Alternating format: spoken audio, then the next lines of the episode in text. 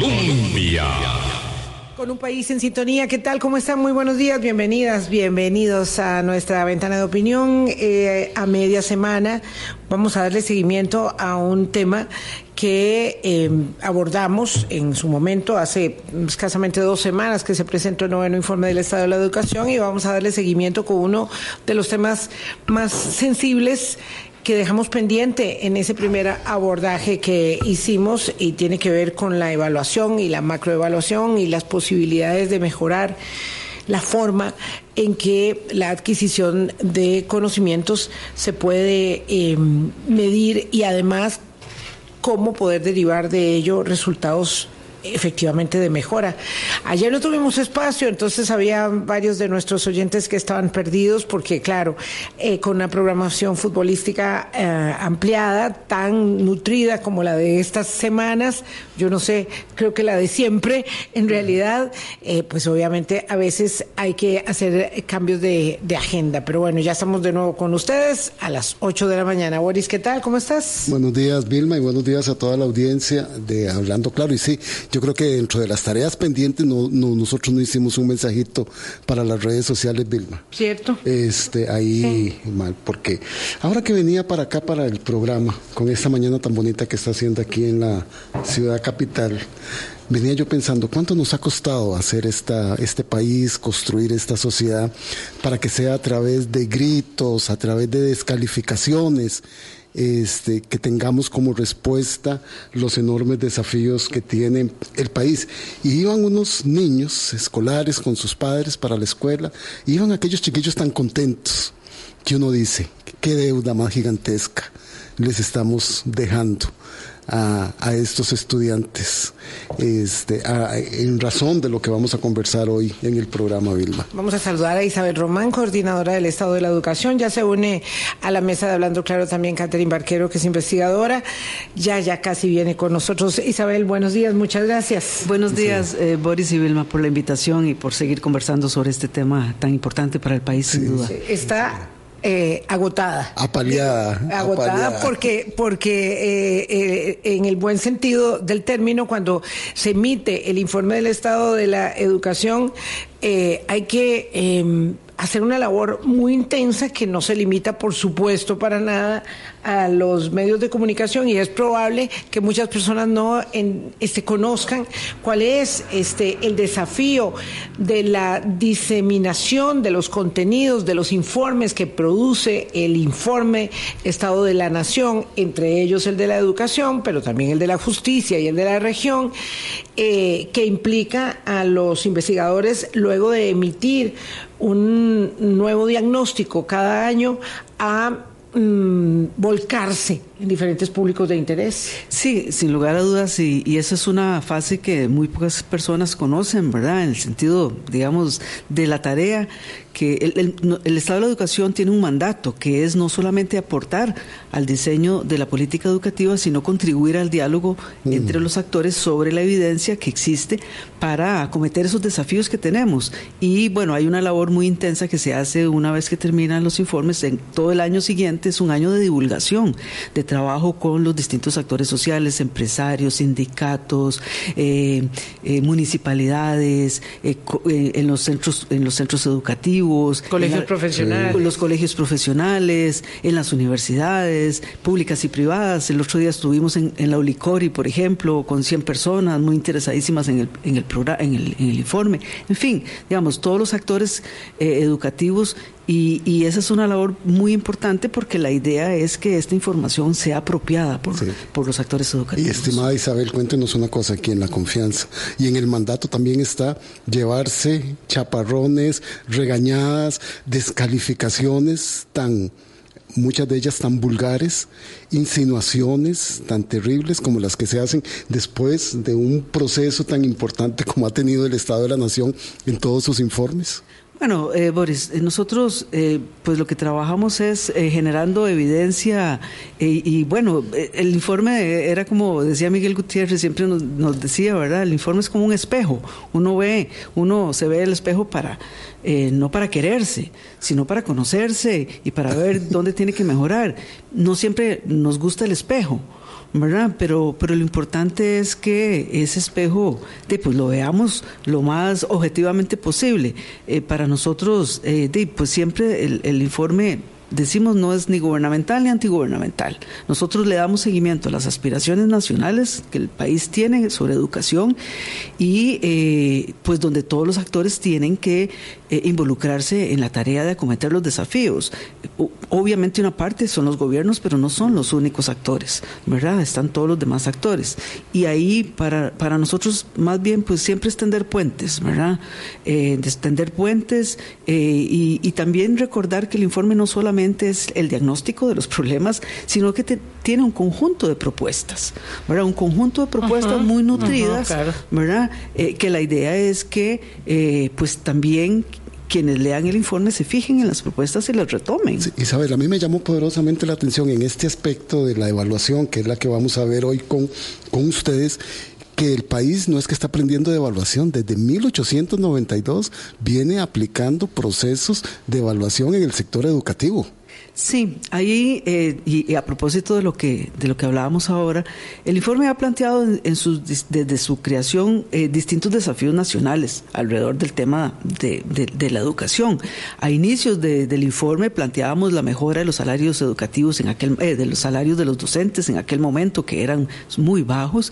Hemos planteado el tema de la de, de atender la exclusión educativa y también eso no le gustó a muchos gobiernos porque no era un tema digamos que estaba priorizada en la agenda pública, ¿verdad? No era un tema que se discutía hace 20 años, no discutíamos mucho sobre exclusión educativa y, el, digamos, con el informe logramos colocar ese tema como preocupación de la sociedad costarricense.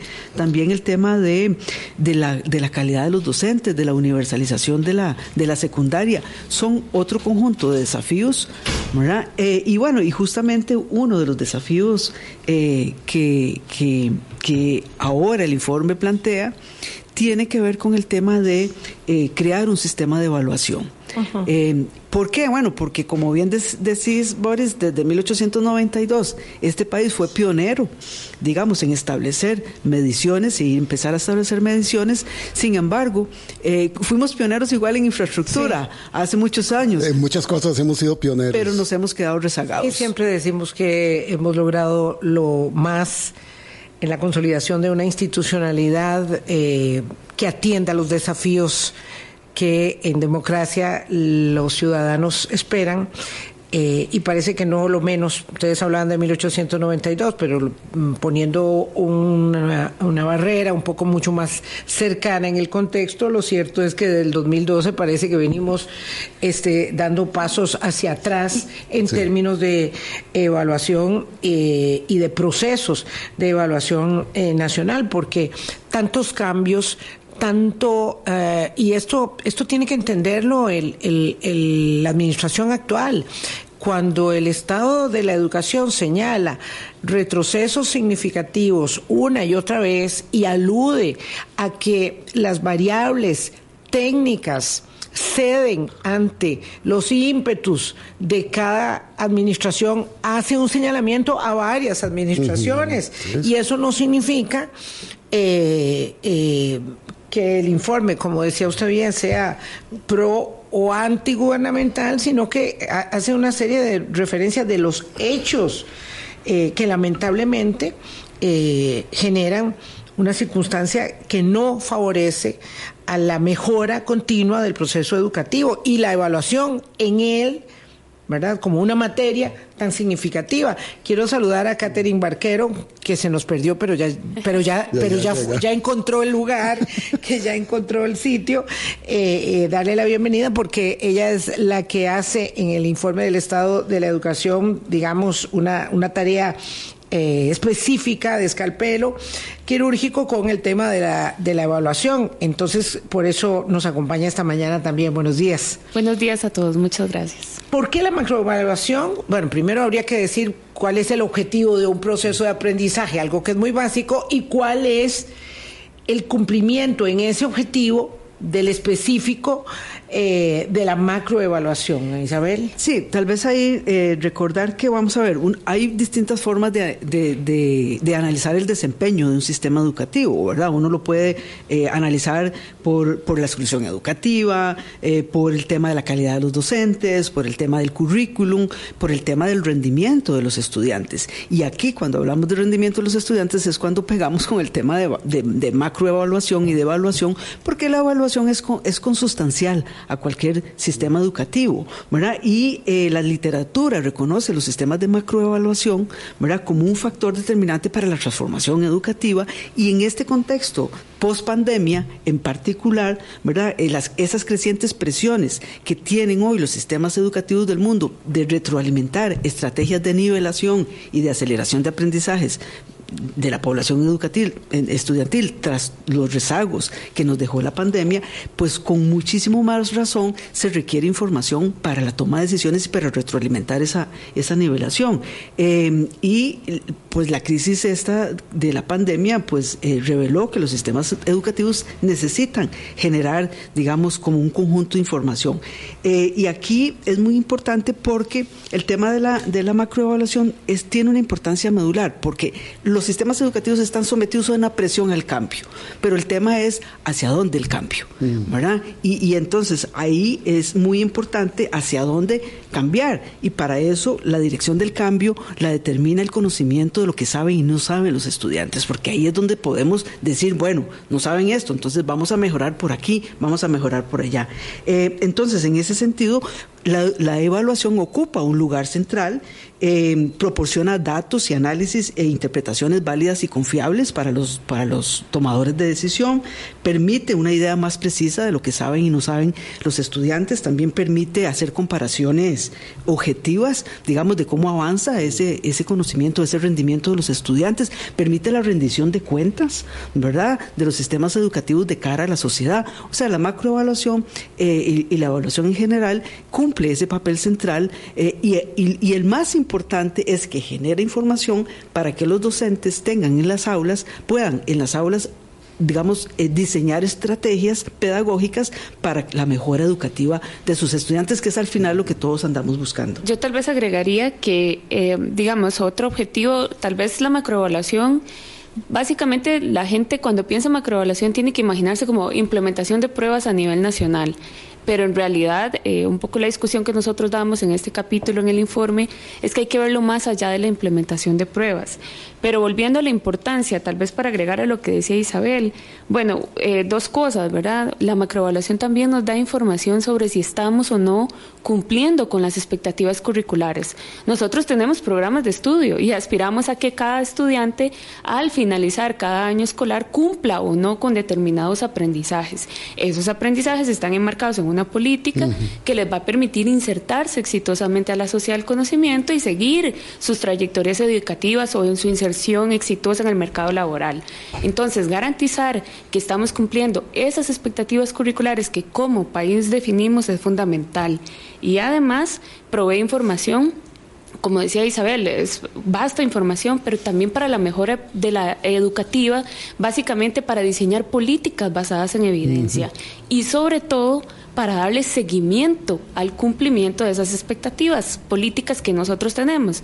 ¿Qué es lo que pasa? Muchas veces implementamos políticas educativas que tienen una buena intención, pero no le podemos dar seguimiento a su efectividad en el tiempo, ¿verdad? O ver si su efectividad necesita un trabajo específico diferenciado en ciertas áreas, ¿verdad? Y ahí es donde la macroevaluación viene a aportar significativamente y viéndolo ya solo desde el punto de vista de, la, de la evaluación de estudiantes, también hay todo un aporte en las neurociencias que dice todos eh, los beneficios que tiene la evaluación para el estudiante, entre ellos la autorregulación de emociones, ¿verdad?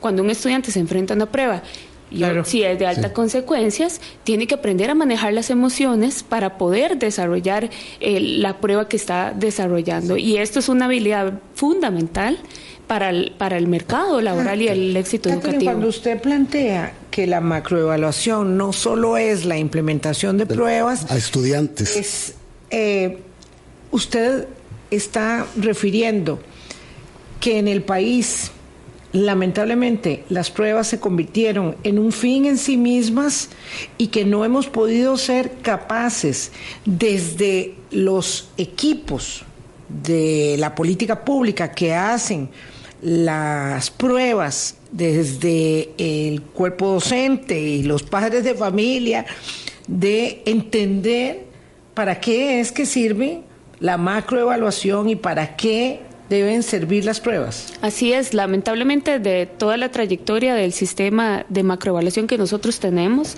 es desde 1892 hemos implementado pruebas a nivel nacional, pero se ha reducido a eso, ¿verdad? A la implementación de pruebas. Y particularmente el papel principal que ha diseñado el Ministerio de Educación Pública, quien ha estado a cargo en toda la historia del sistema, ha estado reducido a la logística e implementación de pruebas, ¿verdad? Ver cómo aplicamos las pruebas en todo el país, los diseños también, eh, si, si podemos distribuir en papel y lápiz o con uso de recursos tecnológicos, la prueba, las pruebas en distintos centros educativos, pero ese ha sido el papel central del ministerio, diseñar las pruebas, ¿verdad?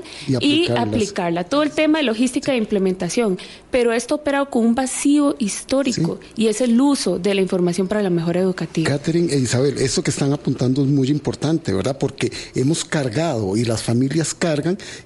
que las pruebas son solo para los estudiantes y ahí revictimizamos a los estudiantes. Entonces, la macroevaluación significa un sistema, como ustedes dicen, que debe ser transparente, robusto y confiable, que evalúe todo el proceso, no solo el examen que se le hace al estudiante para que la gente pueda entender esto.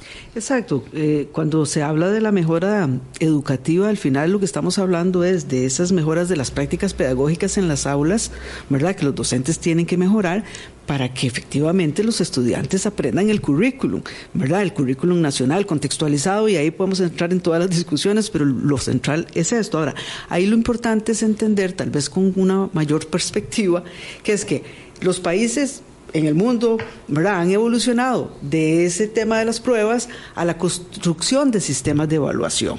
¿verdad? A esa, digamos, a esa construcción de, de, algo más comprensivo, que como bien decías, Boris, es decir, la pregunta es qué evaluar, ¿verdad? Y obviamente una, una parte de la evaluación es lo que saben y no saben los estudiantes, pero también la evaluación incluye el, eh, al docente, al centro educativo, al contexto donde ocurre el, proceso de aprendizaje.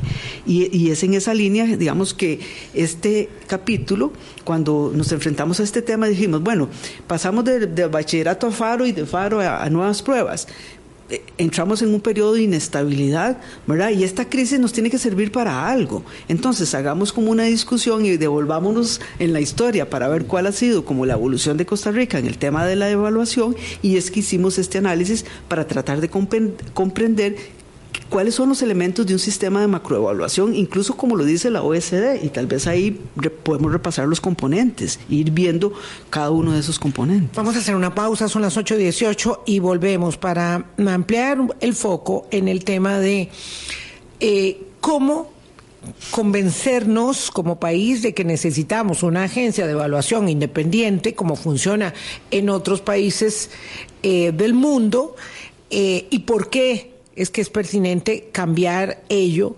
em, aún con el escosor que el tema de las pruebas eh, genera y cómo se ha convertido además en el eje de la discusión. El tema es cuál es la prueba, no para qué sirve, no con cuáles propósitos, no tendiendo, mejoras? no tendiendo a qué, si se van a devolver los resultados, cómo, ¿verdad? Evaluar. Eh, para mejorar. Volvemos. Colombia. Con un país en sintonía 8.21 de la mañana conversamos con Isabel Román y Catherine Barquero de el estado de la educación y hoy estamos poniendo el foco en un tema que parece mm, por un lado muy técnico y alejado de la realidad eh, cotidiana, pero por otro lado se vincula justo a esa realidad cotidiana en tanto las pruebas generan enorme em, resistencia em, de plano cuando se trata de implementar un cambio se dice no, ¿verdad? Eso pasó, pasó con Faro que además fue, digamos, un, un proceso sin concretar, podría decirse. De pronto con el bachillerato, pues obviamente había mucha algarabía con que se quitara, ¿verdad? Es que quitarnos eh, obligaciones, responsabilidades, pareciera ser muy propio de esta idiosincrasia latinoamericana nuestra. Eh, y ahora nuevas pruebas que, mm, digamos, son poco apropiadas, por decirlo, en el sentido de que han sido no apropiadas por, por todos los actores. Un experimento en proceso. Y me gustaría que lo explicaras un poco, porque de verdad que esto de las pruebas es toda una entelequia y no, como no tenemos claro para qué son, aunque ya lo hablábamos en el segmento anterior y ya lo explico a ellas, lo cierto es que siguen prestándose a mucha mm, elucubración y elaboración sin, sin fundamento. Sí, tal vez ahí señalar de manera general para que todos entendamos, así como decimos que la evaluación es algo consustancial al sistema educativo, o sea, cualquier docente sabe de la importancia de la evaluación, también es un bien público de alto valor social, siempre y cuando, siempre y cuando, ¿verdad? Todos los actores educativos y sociales se apropien de sus resultados y estos generen mayores, eh, digamos, generen mejoras concretas de las cuales todos se benefician, ¿verdad? No es algo solamente técnico, sino también es un espacio de diálogo eh, entre los actores, ¿verdad? Y eso es a veces lo que no logramos. ¿Por qué? porque, eh, y ahora Catherine puede eh, especificar, digamos, como esta trayectoria que hemos tenido alrededor de las, de las pruebas, el tema es que hemos digamos como que hemos nos hemos concentrado como un elemento específico, ¿verdad? Muy importante, que es la aplicación de la prueba, pero hemos olvidado lo más importante, que es primero que esas pruebas estén bien hechas. ¿Por qué? Porque al final lo que andamos buscando es la devolución de los resultados para tener un diálogo informado entre los actores sociales sobre los desafíos educativos que tenemos. O sea, si, si la evaluación no provoca un diálogo informado entre los actores sociales, los padres de familia, los docentes, las autoridades educativas y todos los, que los actores que están involucrados, entonces eh, eh, digamos como que no cumple su objetivo principal, que es lo que todos andamos buscando, la mejora educativa de los estudiantes, de las y los estudiantes. Sí, tal vez eh, también agregar que em, esta reducción, digamos, que hemos tenido solo al término de pruebas, em, y cuando uno analiza las prácticas internacionales más efectivas en la materia, lo que se da cuenta es que los países que sí han avanzado hacia la construcción de sistemas de macroevaluación hacen una cosa en particular y es que las audiencias forman parte de todo el proceso de la implementación, el diseño y el uso de las pruebas. Cuando hablamos de audiencias, Catherine, ¿a qué nos estamos refiriendo? Hablamos, por ejemplo, de involucrar a las personas docentes, a las personas directoras y a las familias, ¿verdad? Entonces, por ejemplo, en los países con mejores modelos en esta línea, lo que hacen es decir, bueno, docentes, vengan y contribuyan al diseño de la prueba pasan por un proceso de capacitación y apropiación de los resultados. Y finalmente la información se les da para que pueda, o sea, se traduce hacia prácticas pedagógicas que le dan información útil al docente para poder mejorar la práctica. E intrínsecamente ellos están y ellas están siendo evaluadas en este proceso. Exacto, y pero forman parte. Capacitadas. Forman parte, son una voz que se escucha en el proceso de diseño, implementación y uso, ¿verdad? Y eso nosotros sí nos hemos quedado un poco atrás. Nosotros, de hecho, para esta edición del informe hicimos un estudio con un grupo de docentes para conocer qué es la información que ellos requieren de las pruebas. Y ellos dicen, las pruebas las necesitamos, pero necesitamos esa información para que las podamos usar en el aula, ¿verdad? Y lamentablemente, este, muchas veces lo que nosotros hemos llegado es simplemente a generar un informe nacional de resultados desagregado por zona, por, eh, por centro educativo, por dirección regional educativa, eh, con un porcentaje de niveles de desempeño y con una descripción muy básica en, en, las últimas dos Pero, pruebas. Catherine, eso centrado en la evaluación de los conocimientos de los estudiantes, no en la evaluación de los docentes, de la infraestructura educativa, de la institucionalidad misma del Ministerio de Educación Pública. ahí tal vez, Boris, señalar que en general Costa Rica, su sistema se ha reducido a la implementación de pruebas, pero solo a la evaluación de estudiantes. No hemos logrado mejorar los instrumentos metodológicos de las pruebas, porque como bien ya ustedes lo mencionaban, cada vez que hay un cambio metodológico hay resistencia. Y es por las debilidades que en el mismo proceso se van generando y por las debilidades para comunicar los alcances, la difusión, el uso, por las debilidades para ser partícipes a los actores educativos que van a hacer uso de esas pruebas también, ¿verdad?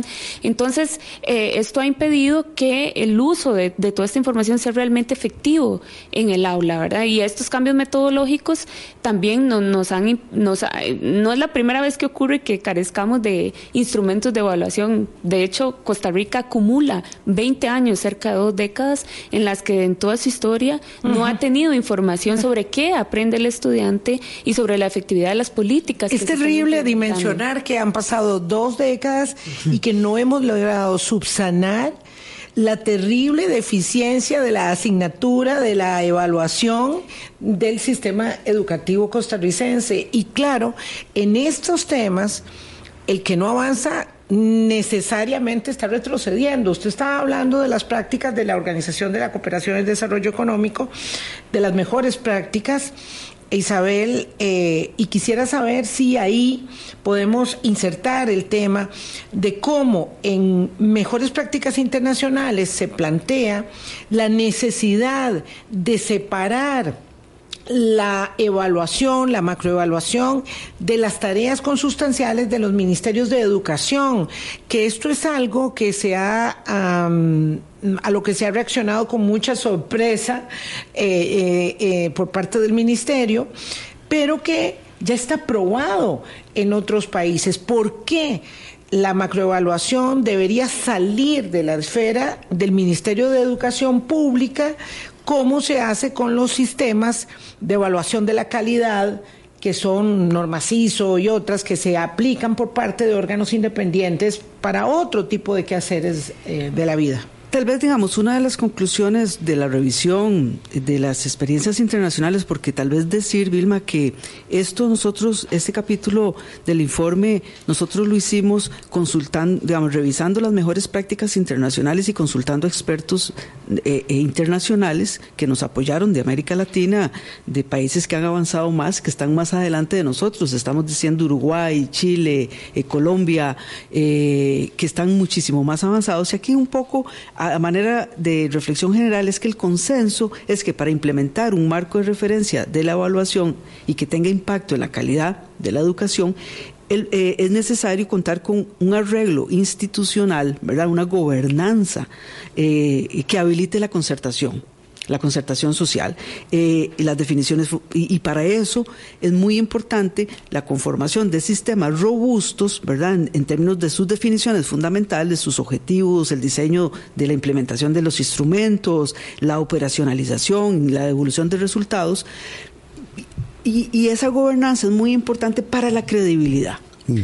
Para la credibilidad, para que todos los actores se sientan eh, digamos que ahí hay una cosa robusta, ¿verdad? los sistemas de macroevaluación tienen una serie de, de, condiciones, ¿verdad? Un buen sistema de evaluación tiene que ser riguroso y técnicamente sólido, o sea, una buena fundamentación científica y técnica, una buena planificación, banco de ítems eh, debidamente construidos con sus protocolos, y cuadernillos de explicativos para las diversas pruebas, digamos, tiene que tener estrategias de capacitación, ¿verdad? Para, para el personal técnico, como decía eh, eh, Catherine, y para los usuarios, tiene que tener, tiene que ser un sistema contextualizado, tiene que tener diversas pruebas, ¿verdad? No solamente son las pruebas, nosotros tuvimos una prueba de certificación al final de la secundaria que siempre fue como la admiración de América Latina. Wow, Costa, Costa Rica tiene esa prueba de certificación que la tiene, que la, como la tiene Finlandia, como la tiene. Exacto, ¿verdad? Pero, eh, pero nos quedamos en la prueba, ¿verdad? No construimos y avanzamos más hacia ese sistema que tiene una serie de componentes. ¿Y para cómo quitamos la prueba? Tal vez para, para ampliar ahí un poco en estos temas de las agencias, en realidad esto es una práctica que la OCDE ha venido recomendando desde la última década del siglo XIX, ¿verdad? Esto, no es reciente. Eh, en el Hace 30 años y más. Y las prácticas internacionales eh, que revisamos, reportamos más de 30 países que tienen modelos de este tipo, agencias autónomas de evaluación y que por supuesto están asociados a sistemas educativos con mejores resultados también. Esta práctica lo que, lo que busca y lo que se recomienda es precisamente liberar al, al, ministerio, por decirlo así, de un proceso técnico y centrarse más en el, en el seguimiento, el diseño y la implementación de política educativa. La agencia, por su parte, se va a encargar de la rigurosidad técnica de la elaboración de las pruebas y no solo a estudiantes, ¿verdad? Esto va a permitir una innovación educativa también para evaluar a instituciones educativas, como tiene Brasil, que tiene eh, indicadores de eh, por, por escuelas, donde se puede ver los resultados por escuelas y también hacia las personas docentes, incluso avanzar hacia la evaluación de habilidades blandas o las otras que son tan importantes como las evaluaciones socioemocionales que ya Colombia y Uruguay han venido implementando. Catherine, un poquito de esto, de lo que se hace en otros países que ya nosotros eh, deberíamos poder estar aplicando ¿verdad? Porque el, agua tibia está inventada. Eh, no sé si ibas a apuntar en esa misma medida para no cambiar de tema. No, solo dónde debería estar, dónde debería estar esa agencia, ¿verdad? Para no ser rechazada de inmediato, para que haga la aplicación de estos instrumentos. Nada más solo una cosa que tiene que quedar claro, o sea, el tema es que la, hay que entender que la macroevaluación educativa es un sistema que está dentro del sistema educativo, claro, sí, forma parte del sistema educativo. Sí, y que opera en cuatro componentes, ¿verdad? Nada más para repasarlo muy rápido, porque eso es parte de las prácticas internacionales también, necesitamos un marco de referencia normativo que nos diga qué evaluar, cómo evaluar, para qué evaluar, a quiénes evaluar, ¿verdad? Y eso nosotros lo tenemos muy limitado. Y en particular, las prácticas eh, de otros países lo que nos dicen es hay que tener fines, equilibrios entre fines normativos y sumativos. Y actualmente en nuestro caso estamos muy cargados en fines sumativos. ¿Verdad? Y los fines formativos son los que nos permiten ir midiendo mejoras eh, en el transcurso mientras se hace una prueba y otra, ¿verdad? Por ejemplo, cuando se hace una prueba diagnóstica, el objetivo principal es decir, bueno, yo aplico una, una prueba diagnóstica, pero tiene un fin eh, formativo, que es ver después de una intervención si los resultados mejoraron o no. ¿Verdad? Eh, actualmente nosotros, por ejemplo, en las pruebas en general de todo el sistema, lo que hemos tenido son más alcances sumativos, que es la famosa nota de certificación al final y el estudiante se va y concluyó o no concluyó, pero son pruebas de altas consecuencias para las personas estudiantes y eso me lleva a la parte de los instrumentos de medición, que es el segundo componente, y donde esa parte de los instrumentos de medición, que hablamos del diseño de pruebas, está a cargo de las agencias autónomas, ¿verdad? Que garantizan la credibilidad, la consistencia técnica y además incluso garantizan un uso eficiente de recursos. Por ejemplo, nosotros, eh, una cosa que tienen las agencias, es que crean bancos de ítems, ¿verdad? Entonces ellos van eh, generando eh, preguntas, van midiendo su efectividad, su consistencia y la que no sirve se quita. Pero Costa Rica cada vez que hace una prueba nueva tiene que crear ítems nuevos. Eso no ocurre en ningún país del mundo. Es exageradamente caro y no limita la innovación educativa. Por ejemplo, uno de los principales desafíos que enfrentamos en el ámbito de las pruebas es que no hemos logrado diseñar desde el 2012 pruebas acordes a los programas de estudio. O sea, que nos midan realmente la competencia comunicativa, la resolución de problemas matemáticos. Y en particular un estudio que hicimos para eh, matemáticas, lo que eh, lo que vemos es que seguimos evaluando es con pruebas de marque con X procesos de, de que procesos matemáticos, matemáticos, cuando deberíamos de tener respuestas eh, construidas, ítems de respuestas construidas, donde el estudiante pueda ir generando todos los pasos que lo llevaron a, las, a la respuesta correcta. ¿Por qué? Porque, por ejemplo, el desarrollo de la matemática, el programa de estudios dice, hay que ir cumpliendo con estos procesos. Entonces no eh, nos quedamos muy cortos realmente en poder medir el objetivo principal, que es medir las expectativas curriculares si las alcanzamos o no. Desde 2012 hemos tenido muchas deficiencias para poder eh, lograr eso. Y digo 2012 porque fue el periodo en el que se dio eh, la reforma de los programas de estudios hacia el ámbito de las competencias, habilidades que desarrollan competencias, ¿verdad? Porque todos los programas de estudio miden competencias. Eh, y eso, este, pues no es un problema que enfrentan otros países del mundo, ¿verdad? Como tienen una solidez en esa línea, eh, rápidamente pueden adaptarse, como decía Isabel, al cambio y mejorar que tengamos por lo menos una medición robusta y confiable de los programas de estudio, en nuestro caso, de, estudiantes, ¿verdad?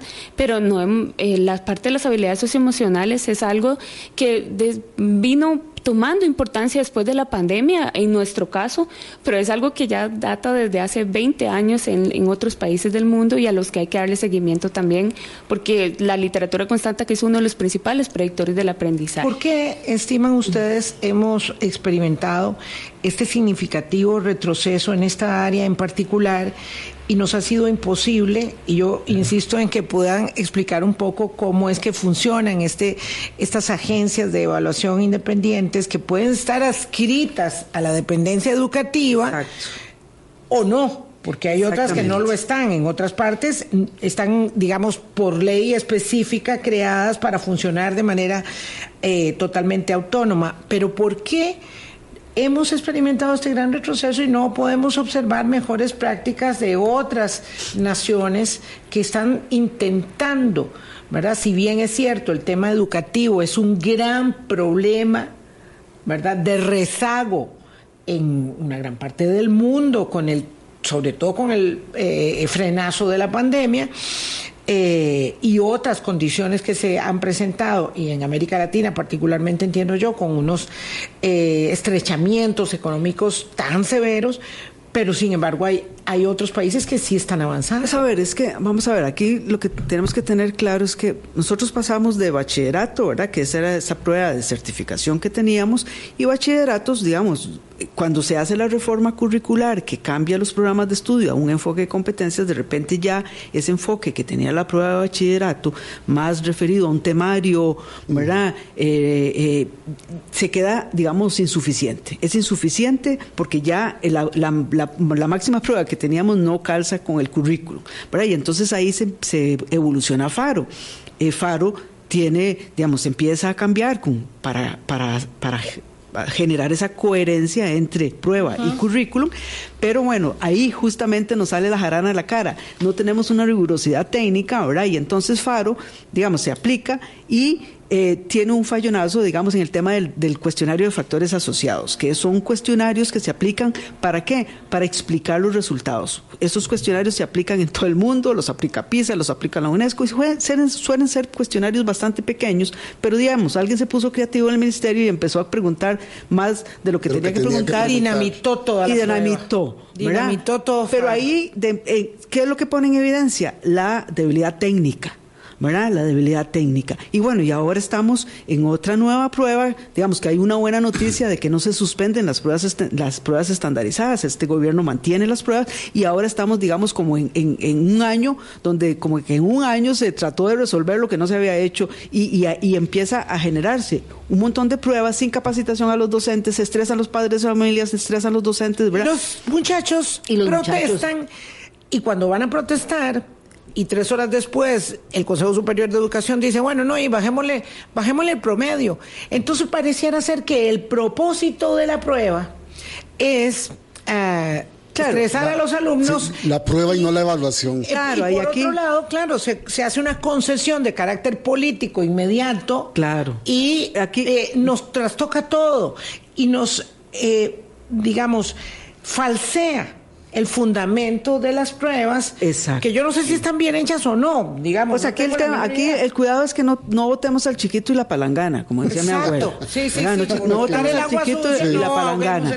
Porque, digamos, eh, volviendo al tema de la idea de la gobernanza y de los sistemas, ¿qué es lo que se plantea? Bueno, ¿qué es recomendable? Digamos, que los entes encargados del diseño y la, implementación de las pruebas deslinde con claridad sus funciones respecto a otros actores del sistema. Por ejemplo, ¿qué tenemos en el sistema? Tenemos al Consejo Superior de Educación, que es el que define la política educativa. Tenemos al Ministerio, que es el que la aplica, ¿verdad? El ente evaluador, digamos, es un ente que se va a asegurar una independencia técnica, ¿verdad? No es que tenga una independencia en términos de la, de la política curricular, ni mucho menos. Es una independencia técnica para hacer bien lo que hay que hacer, ¿verdad? Y acompañar al proceso y rendir cuentas, obviamente, al mm. Ministerio del Consejo Superior de Educación. Vean, ustedes definieron una política y un currículum, eh, eh, ustedes necesitan apoyar a los docentes en la aplicación de ese currículum y vean ustedes toda la información que tienen y nosotros le aseguramos ponerle ahí la información más confiable y creíble por todos los actores educativos para que ustedes hagan la mejor educación. Pero hoy por hoy suena tan perverso y tan engañoso porque estamos cifrando todo en la prueba que se le hace a los estudiantes. Por eso es que yo insisto, ¿verdad? Un 33% de los, de los centros educativos no cumplen con el currículo completo. Evaluamos a los estudiantes.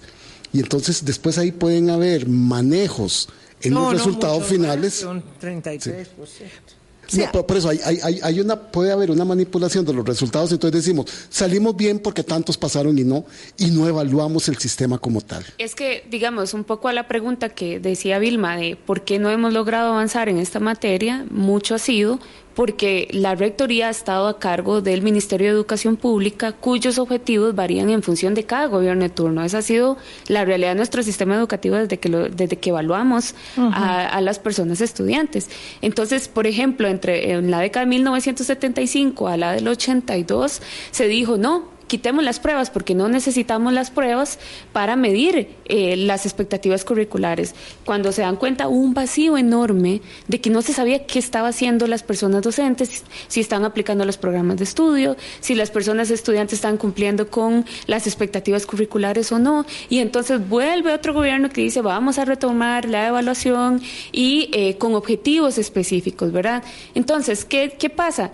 Eh, por ejemplo, Faro y los cambios this digamos, en, los, eh, de hecho, en esta década del 75 al 82, la, la, medición se dio a través de las metas del Plan Nacional de Desarrollo, ¿verdad? Esa fue eh, la evaluación, si alcanzamos o no las metas del Plan Nacional de Desarrollo, pero sin ninguna medición del sistema educativo, ¿verdad? Entonces, ha habido distintas fases que cada gobierno viene y dice, bueno, yo mis expectativas, mis objetivos los voy a medir así y así, y entonces nos lleva a constantes cambios metodológicos que no se concretan. Descubriendo el agua tibia. Y, y por ejemplo, eh, con Faro hubo una buena intención, que fue, incluso fue la primera vez que incluimos ítems eh, semiabiertos, ¿verdad? Donde el estudiante podría generar algunos pasos, no solo de, de marque con X, eh, pero que no se concretó por las razones que ya sabemos. Entonces, cada vez que queremos generar un cambio metodológico que pareciera ir en una dirección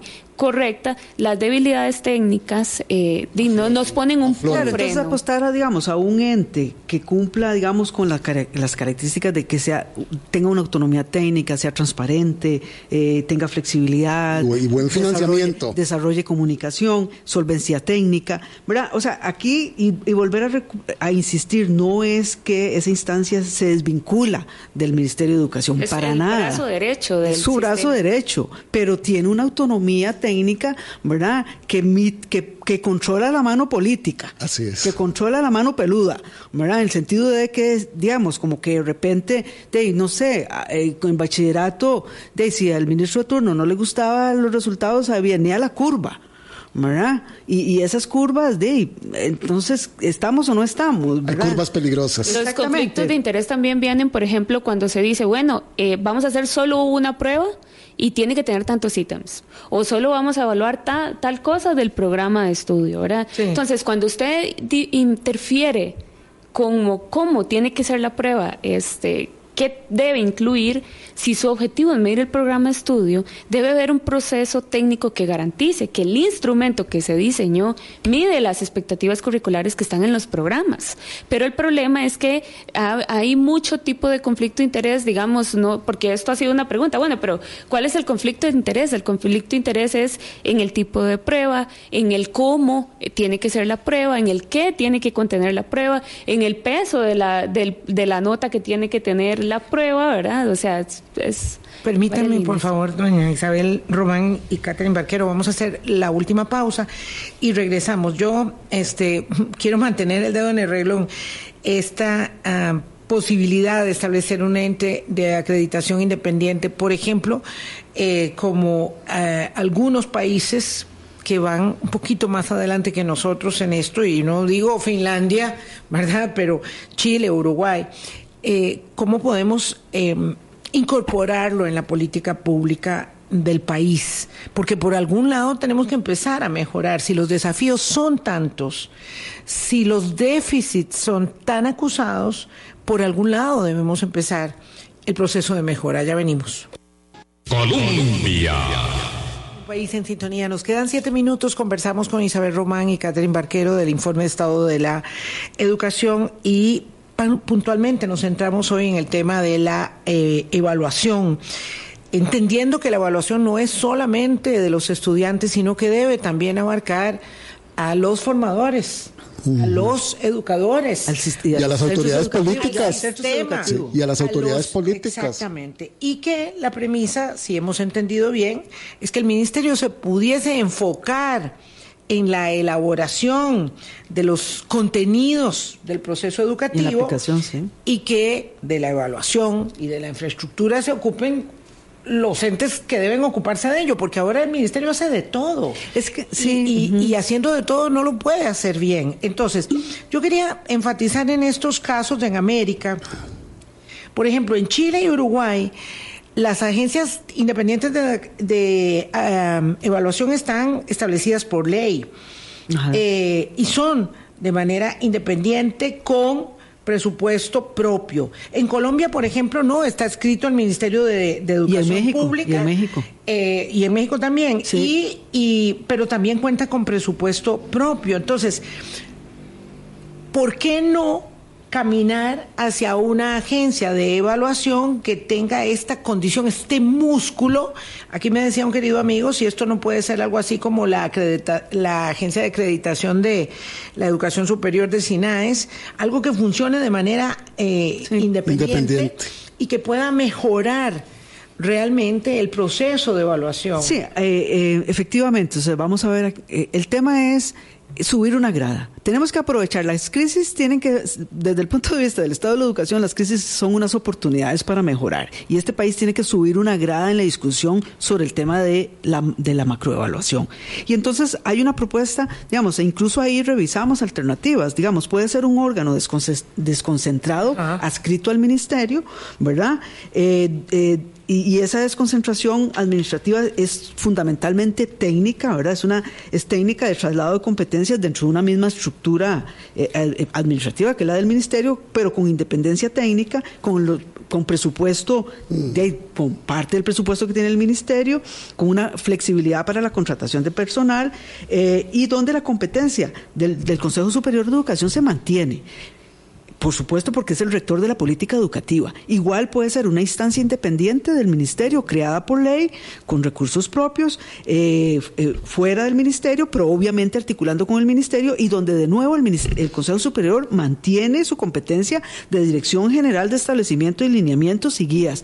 O sea, puede ser un ente adscrito al Consejo Superior de Educación, ¿verdad? Pero ahí hay como todo un tema legal. El tema es que hay formas de pensar esto eh, y no significa ni terciarización, ni, eh, digamos, eh, digamos como eh, ese tipo de ideas que no es lo de lo que se está hablando. Pero Isabel, no quisiera ser ave de mal agüero. ¿Con quién, habría, ¿Con quién habría que ver esto? ¿Con el Consejo Superior de Educación o con el Ministerio de Educación? Porque si es con el Ministerio de Educación actual, es lo mismo. la ministra dijo que eso era una idea aberrante, que nunca había escuchado algo así. Bueno, eso es una discusión que hay que dar con todos los actores educativos. O sea, eh, eh, eh conozcamos la información, documentémonos, ¿verdad? Estudiemos. Eh, por ejemplo, CINCE, Chile tenía la prueba CINCE por muchos años. Cuando se integraron a la OSD, recibieron apoyo y acompañamiento de la OSD para desarrollar todo su sistema de evaluación. ¿Por qué no aprovechamos que estamos en este club para ver las mejores prácticas internacionales? Eso es el llamado que hace el informe. O sea, documentémonos, discutamos, sentémonos a conversar. ¿verdad? Pero el país tiene que hacer un...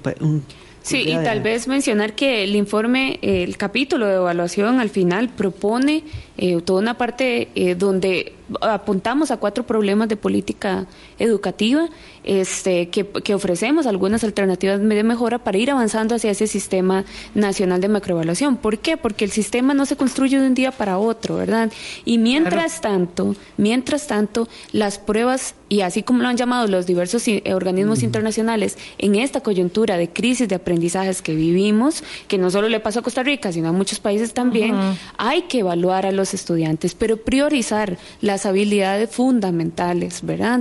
Eh, y y por ejemplo, por ir dando seguimiento a lo que nosotros daba, medíamos en el informe que es la pobreza de aprendizajes, ¿verdad? Bueno, esas habilidades elementales hay que empezar a darle seguimiento en el tiempo, pero las pruebas tienen que mantenerse. El Estado de la Educación no dice, no quiten las pruebas mientras se crea el sistema, no, hay que garantizar con eh, varias recomendaciones que hacemos ahí, que no tenemos tiempo, pero ahí están específicas de cómo podemos mejorar esos instrumentos de medición.